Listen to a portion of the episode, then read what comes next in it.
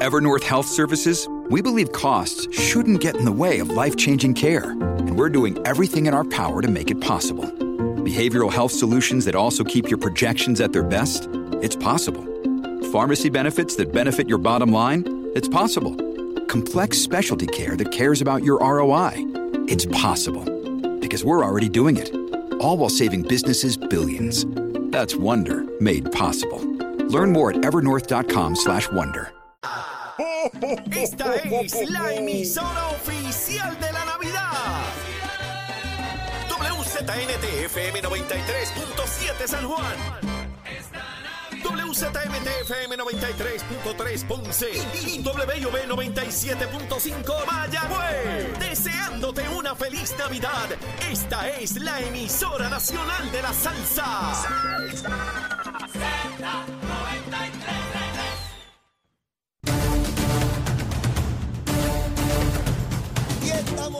regreso comenzando nuestra segunda hora aquí en Nación Z Nacional, mis amigos, esperando a José Cheito Hernández que el tráfico, mire, el tapón que hay en el Expreso de las Américas, eh, bastante lejos de Plaza de las Américas, pero el revolú es allí, porque allí están los empleados de la Autoridad de Acueducto Alcantarillado E. Mire, me ha escrito tanta y tanta gente de que sencillamente el tráfico no se mueve, gente que quiere llegar a sus trabajos, que quiere llegar a citas médicas, que quiere llegar a tantos compromisos. Yo de verdad que esto es, esto es terrible. Claro que pueden manifestarse, pero uno tiene que tener cuidado cómo hace las cosas. Pero, pero nada, tú sabes, no nos importa cuando yo quiera protestar, mento un vagón en medio del preso y tranco a todo el mundo que se fastidien todo. Si yo mando aquí, vamos a los titulares con Emanuel Pacheco. Buenos días, Puerto Rico. Soy Emanuel Pacheco Rivera informando para Nación Z en los titulares. La rama judicial anunció ayer miércoles la apertura de una sala especializada en casos de violencia de género en el Centro Judicial de Mayagüez para ofrecer servicios específicos, específicos a las víctimas de violencia doméstica y violencia sexual. En otras noticias, la Autoridad de Carreteras y Transportación informó ayer miércoles la reapertura de un tramo de la carretera PR1 en Salinas que estuvo cerrada por 60 días luego del paso del huracán Fiona. En otras notas, ayer se declaró culpable por uno de los tres cargos de corrupción que enfrenta en el Tribunal Federal Radamés Benítez Córdoba, Cardona, perdón, quien fue ayudante ejecutivo del exalcalde de Trujillo Alto, José Luis Cruz Cruz. Benítez Cardona admitió en corte ante el juez federal Pablo Delgado Hernández haber conspirado para aceptar sobornos y kickbacks con dinero proveniente de programas federales. Hasta aquí los titulares, les informó Emanuel Pacheco Rivera. Yo les espero en mi próxima intervención en Nación Z Nacional, que usted sintoniza a través de la aplicación La Música, nuestro Facebook Live y por la emisora nacional de la salsa Z93. Él es Leo Díaz. Que venimos bajando, mire, chévere, aceleradamente. Na- Nación Z Nacional por la Z. Y aquí estamos, mis amigos, de regreso a Nación Z Nacional, quemando el cañaveral y dando besitos en el cuti. A eso nos dedicamos, a dar besitos en el cuti, seguro que sí, con cariño, con cariño. Mire, ya estamos en Navidad, ya estamos en Navidad, época espectacular en Puerto Rico y en el mundo entero, donde se celebra, por supuesto. Y contento de que ya, mire, tenemos tantas invitaciones a cuanto party hay. Usted sabe lo que es tener que decidir si va a este party o va al otro, porque tiene montones de invitaciones. Eso ocurre en esta época del año que es preciosa. Eh, estamos esperando, en cualquier momento debe estar por ahí José Cheito Hernández, candidato a representante por el precinto 3 de San Juan. Como ustedes saben, Juan Oscar Morales, quien era el representante, ocupa la posición de senador ahora. Así que ya el domingo los electores afiliados al Partido Nuevo Progresista tendrán la oportunidad de ir a votar este domingo de 9 a 3 de la tarde eh, en los colegios de votación, donde de ordinario se vota para escoger la persona que va a sustituir a Juan Oscar y que será representante por lo que resta del cuatrenio, porque entonces ya viene otro ciclo electoral y otra vez se abre el proceso a todos los partidos políticos como corresponde. Así que tan pronto llegue Cheito tendremos la oportunidad de, de hablar con él. Eh, está en medio de un tapón, no sé cuán cerca está de la emisora, pero como les anticipé o les he dicho, eh, son miles y miles de puertorriqueños que están atascados en el expreso porque los empleados de Acueducto y Alcantarillado decidieron hacer una manifestación que trancó el tráfico en el expreso. Y este tipo de cosas, mire, hay un derecho constitucional a la protesta. Es un derecho de, de un valor inmenso en la democracia. Todos tenemos el derecho a protestar, a exigirle al gobierno, por supuesto que sí. Pero ¿cómo se hace? ¿Cómo se logra? Llevar ese mensaje y llamar la atención, porque si usted hace una protesta es para llamar la atención y yo estoy claro en eso. Usted no hace una protesta detrás de su casa donde nadie se enteró ni su vecino. Tiene que hacerlo en lugares públicos, en lugares que llamen la atención, que la prensa pueda cubrir, que se pueda difundir, diseminar la idea, el reclamo que se tenga. Eh, ¿Y cuál legítimo es el reclamo? Eso lo plantea el reclamante. Eso no es para que otros determinen si es legítimo o no. La sociedad, el gobierno evaluará eso eh, eh, en su momento y, y determinará si se debe atender o no, ¿verdad? Eso es caso a caso. Sin embargo, hacer esto provocando un inmenso tapón donde miles de puertorriqueños se dirigen a actividades de todo tipo, las que tenemos todos todos los días, donde pueden haber personas de camino a intervenciones médicas, quirúrgicas, citas médicas. ¿Cuánto tarda en darse una cita médica en Puerto Rico con la escasez de médicos? A veces usted puede estar tres, cuatro, cinco, seis meses para una cita. Esa persona que se disponía a llegar a su cita, que salió a tiempo de manera responsable, pero se encuentra con un asunto totalmente atípico y desastroso. Un tapón donde usted esperaba llegar en media hora, 45 minutos y que usted tarde tres horas. Dígame, dígame, ¿cómo, cómo explicamos eso? ¿Dónde está el derecho de quién? Bueno, pues cuando a mí me dé la gana, cuando a mí me dé la soberana gana de protestar por lo que me dé la gana, yo voy a ubicar dos camiones a la hora pico en el expreso y tranco el expreso. Y dejo los camiones allí, los tranco.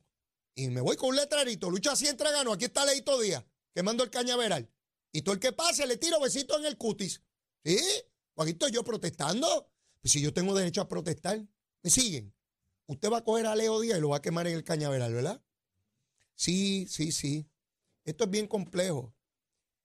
La lucha de derechos individuales y colectivos está en conflicto todo el tiempo. Yo estoy en mi casa, prendo la radio, quiero entretenerme escuchando a Chero poniendo salsa y subo el volumen, y subo el volumen, y subo el volumen, hasta que mi vecino no puede ni siquiera hablar en su casa porque el volumen de mi música está estruendosa. Yo estoy en mi casa, ese es mi radio, yo hago en mi casa lo que me dé la gana o no. ¿Puedo llegar a ese punto? ¿Invado el derecho de mi vecino? ¿Sí o no? ¿Ven cuán complejo es? ¿Cómo vivimos convivencia sana, saludable? Chapaca, Cheo, sentate aquí. ¿Cómo vivimos en una sociedad sana donde podamos entender y atender los reclamos de cada ciudadano? Eso lo ponemos a prueba todos los días. Oigan, no solamente en nuestra sociedad. ¿ah? Yo no le estoy diciendo que eso es un fenómeno de nuestra sociedad. Eso es un fenómeno y un asunto de todas las sociedades. De todas las sociedades. Incluso de aquellas donde hay graves restricciones por sistemas totalitarios. ¿Verdad? Porque, ¿quién puede trancar una avenida en Cuba? Pregunto, ¿quién se atreve a trancar una avenida con una demostración contra el gobierno castrista? Sí, porque todavía los castros están allí. Y el día que se muera el último, hasta el espíritu de Castro va a estar allí, si es que tenía espíritu. ¿Quién se atreve a trancar una avenida en Cuba? En Nicaragua, ¿quién se atreve a trancarla? Vamos, echen para adelante, muchachos. Lucha siempre gano. En Venezuela, ¿quién se atreve? ¿Quién tiene los asuntos en su sitio para ir a Venezuela, a Nicaragua o a Cuba a trancar una avenida? Sí, a los changos esos de aquí que dicen que esos sistemas son tremendos. Bueno, ya no los escucho mucho. Bueno, está aquí. José Cheito Hernández. Saludos. Saludos, Leo. Buenos días y saludos a todos Radio Escucha y los que nos ven a, través de Nación Z. Cuéntame, ¿cómo estuvo ese tapón? Bastante un tapón descomunal, sí. Duro. Pero ya estamos aquí, gracias a Dios. Bueno, tremendo. Estamos aquí.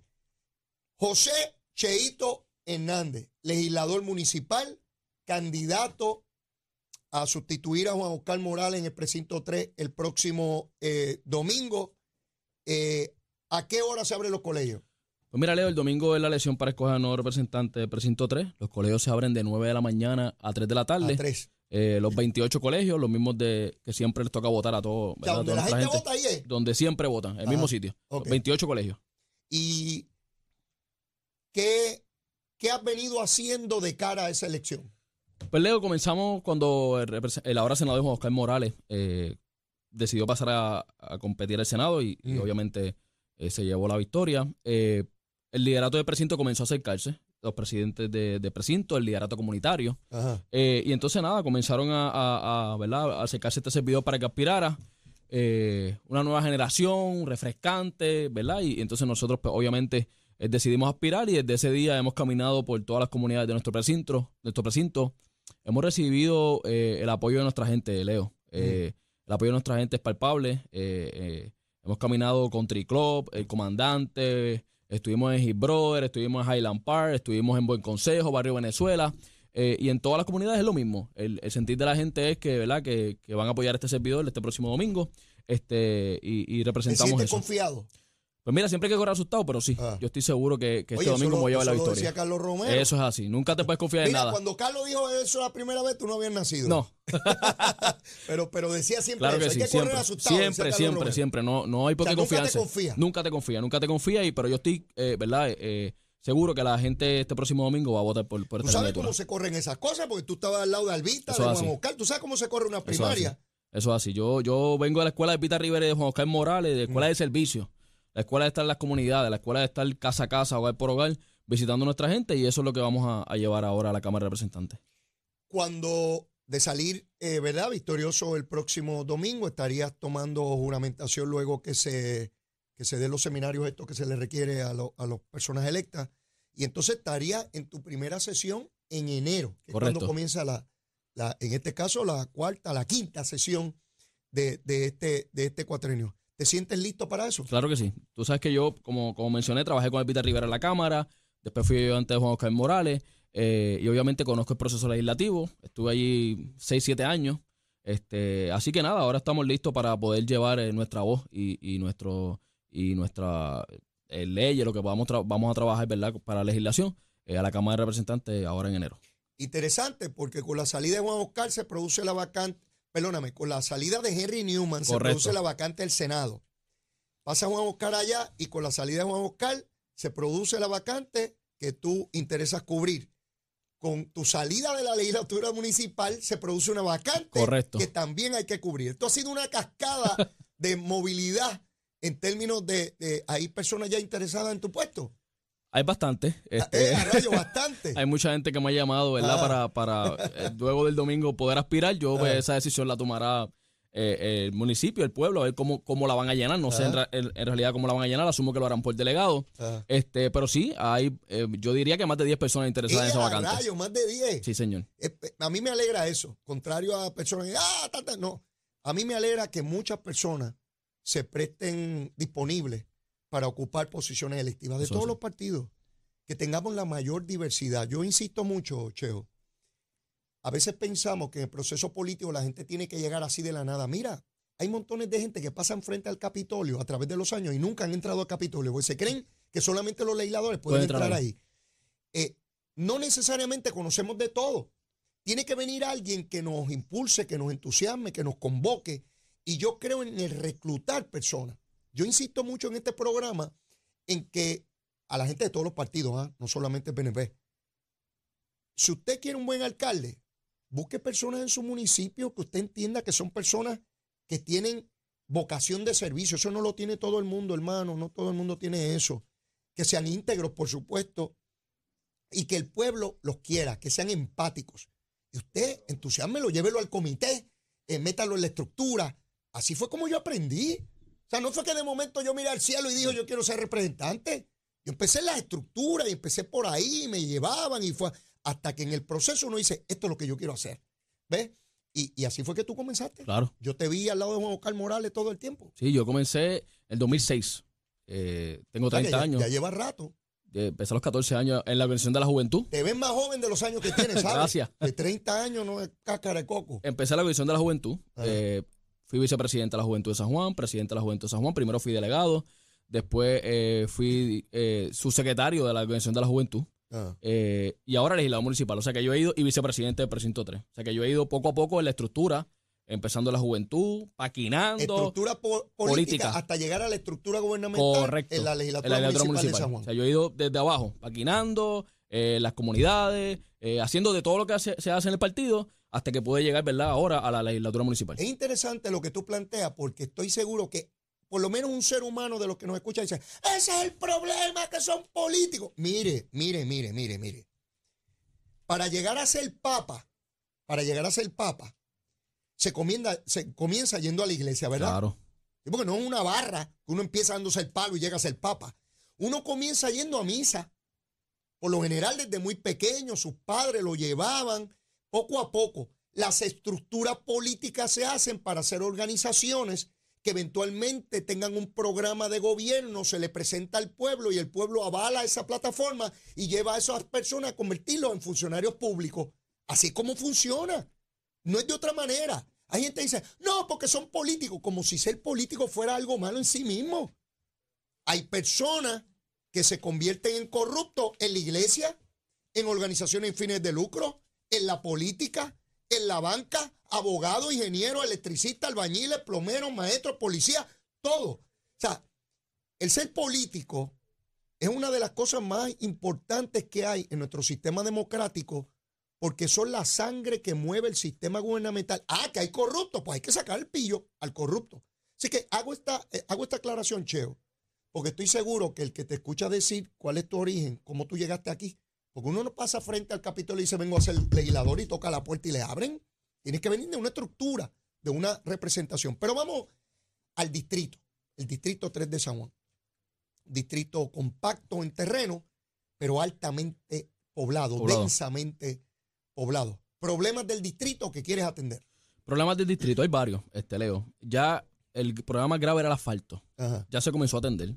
Eh, ya están en la segunda fase, eh, comunidades como Country Club, Monte Carlo, Parcela Falú, eh, ahora Venus Garden se está comenzando a atender. Venus Garden estaba en un estado grave eh, y ahora eh, en este pro- proyecto ya comenzó a escarificarse para atenderse. Ya empezaron a raspar esas Ya calles. empezaron a raspar esas calles. Así que ya varias comunidades del precinto, eh, San Agustín, este, entre otras, ya se comenzaron a atender, pero hay que seguir eh, trabajando esa situación porque todavía hay comunidades que, que le hace falta, ¿verdad? Trabajar las calles, usted sabe que por ocho años allí no se hizo nada en las calles. De hecho, el presupuesto para las carreteras, eh, Leo, y, y para la gente que nos ve y nos escucha, el presupuesto para las carreteras, eran, para el asfalto eran 150 mil dólares. Pero 150 mil pesos. No da para nada. Y cuando llegó esta administración, se le asignó más de 3 millones en el, el de las arcas municipales y sobre 50 millones de dólares ya se han gastado en todo San Juan en asfalto. Así que este proyecto es de mayor ¿verdad? envergadura de asfalto en la historia de San Juan y yo, y yo me atrevería a, a decir de cualquier municipio en Puerto Rico. Así que eso se está atendiendo, pero hay que seguir eh, trabajando para que se atiendan más comunidades. Claro. Ese es el primero. El segundo, eh, la situación de la luz. Hay comunidades donde por mucho tiempo eh, se le ha ido la luz, se le va la luz todos los días. Hay algunas comunidades donde se ha ido trabajando, otras comunidades donde no se ha ido mejorando, y esas comunidades que hay que atenderlas para que se resuelva. Cuando, cuando tú dices eso, te refieres, te pregunto, a problemas de estructura en esas áreas. Por ejemplo, Monte Carlo. Ajá. Monte Carlo, Berwyn Estates, eh, Portal de la Reina, Montatillo, tienen, eso es desde Montatillo hacia adentro, Mm. tienen un, eh, la, la electricidad ya es soterrada.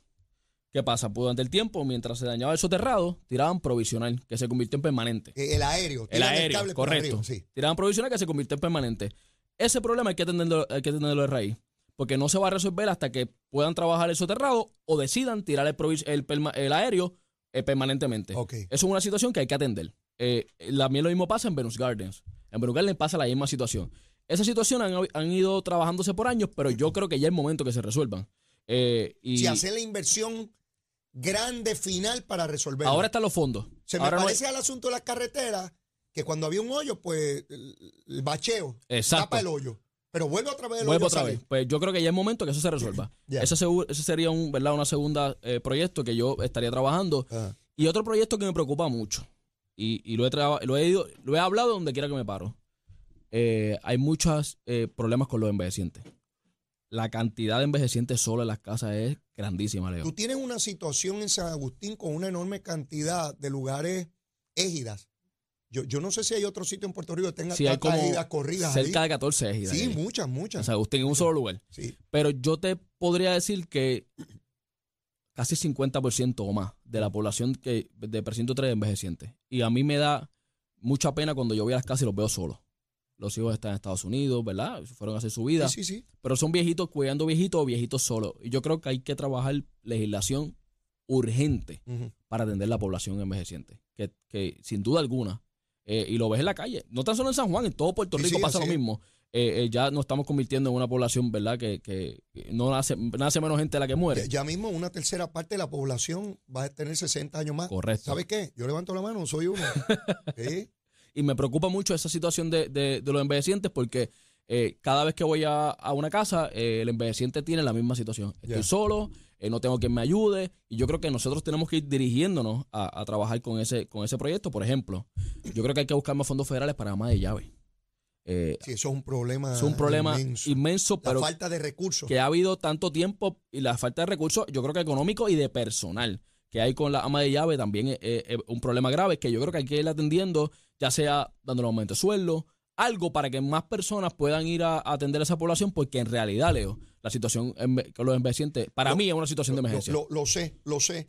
Y para los que no saben eso, que ah, puede haber personas más jóvenes que digan, ¿y qué rayo es eso de ama de llave? Mire, eso es una persona que llega a su casa y lo ayuda con la persona encamada, por ejemplo, que usted tiene. Si usted tiene una persona encamada y no le da los cuidados correctivos que, que- que hay, le van a salir llagas, úlceras Correcto. y, y- y- y puede perecer. Así que a veces el ama de llave lo necesitan para, para ayudarle a darle la vuelta en lo que bañan a- a- al paciente, al envejeciente. Unas horitas. Había gente que me decía a mí en el 2016, Leo, bendito, por lo menos alguien que venga dos horitas aquí a casa y que yo pueda ir al supermercado o que me ayude a bañar a papi o a mami o a mi esposa o a mi esposo. Sé, sé, Cheito. Y, y dice mucho de ti, siendo una persona joven, ¿verdad? Porque de ordinario se habla que si la juventud por allá, que sí, qué sé yo, que tenga esa sensibilidad para, para nuestros adultos mayores, los que conformaron y trabajaron duro para, para tener la sociedad que tenemos hoy. ¿verdad? Y que a veces hasta los hijos abandonan. Eh, Loco, porque se mueran a ver si heredo la casa esta y la vendo y saco los chavitos. No llegan por allí hasta que a ver si el viejo se acaba de morir, este, co- este pájaro, y puedo, y puedo vender, y puedo vender la casa. Pero mira, tenemos que ir a una pausa y luego de la misma tienes que prepararte ya, porque aquí el invitado recomienda un, un almuerzo para, para el mediodía. Así que ve pensando qué menú tú le recomendarías al pueblo de Puerto Rico y en especial al precinto 3 de San. Juan. Llévatela, chero. Buenos días, Puerto Rico. Soy Emanuel Pacheco Rivera con la información sobre el tránsito. A esta hora de la mañana ya comenzó a reducir el tapón en la mayoría de las carreteras principales del área metropolitana. Sin embargo, la autopista José Diego se mantiene ligeramente congestionada entre Vega Alta y Dorado y desde Toa Baja hasta el área de Atorrey en la salida hacia el Expreso las Américas. Igualmente la carretera número 2 en el cruce de la Virgencita y en Candelaria en Toa Baja y más adelante entre Santa Rosa y Caparra. Tramos de la PR 5167 y 199 en Bayamón, la avenida Lo Más Verdes entre la American Military Academy y la avenida Ramírez de Arellano, la 165 entre Cataña y Guaynabo en la intersección con la PR 22, el expreso Valdeoriotti de Castro desde la confluencia con la ruta 66 hasta el área del aeropuerto y más adelante cerca de la entrada al túnel Minillas en Santurce. El ramal 8 y la avenida 65 Infantería en Carolina, al expreso de Trujillo en dirección a Río Piedras, la 176, 177 y la 199 en Cupey, y la autopista Luisa Ferré que está muy congestionada desde el área de Montelledra hasta el área del Centro Médico en Río Piedras hasta Torrey y más al sur en Caguas, y la 30 desde la colindancia desde Juncos y Gurabo hasta la intersección con la 52 y la número 1. Hasta aquí el informe del tránsito, ahora pasamos con la información sobre el tiempo. El Servicio Nacional de Meteorología pronostica para hoy aguaceros de aislados a dispersos a través del norte y este de Puerto Rico en la mañana, pero se espera que mejore a medida en que se acerque el mediodía. Para la tarde se esperan aguaceros dispersos en el suroeste y en el resto de la isla existe una leve probabilidad de lluvia. Las temperaturas máximas estarán entre los medios 80 grados en las áreas bajas y en los medios 70 a bajos 80 en la zona montañosa. El viento estará del noreste de 10 a 15 millas por hora con ráfagas ocasionales y variaciones por la brisa marina. En el mar el oleaje estará de entre 3 a 6 pies. Además existe un riesgo alto de corrientes marinas a lo largo de las playas del norte de Puerto Rico, por lo que recomendamos precaución a los bañistas y a los operadores de embarcaciones pequeñas. Hasta que el informe del tiempo les informó Emanuel Pacheco Rivera. Yo les espero en mi próxima intervención aquí en Nación Z Nacional, usted sintoniza a través de la aplicación La Música, nuestro Facebook Live y por la emisora nacional de la salsa Z93.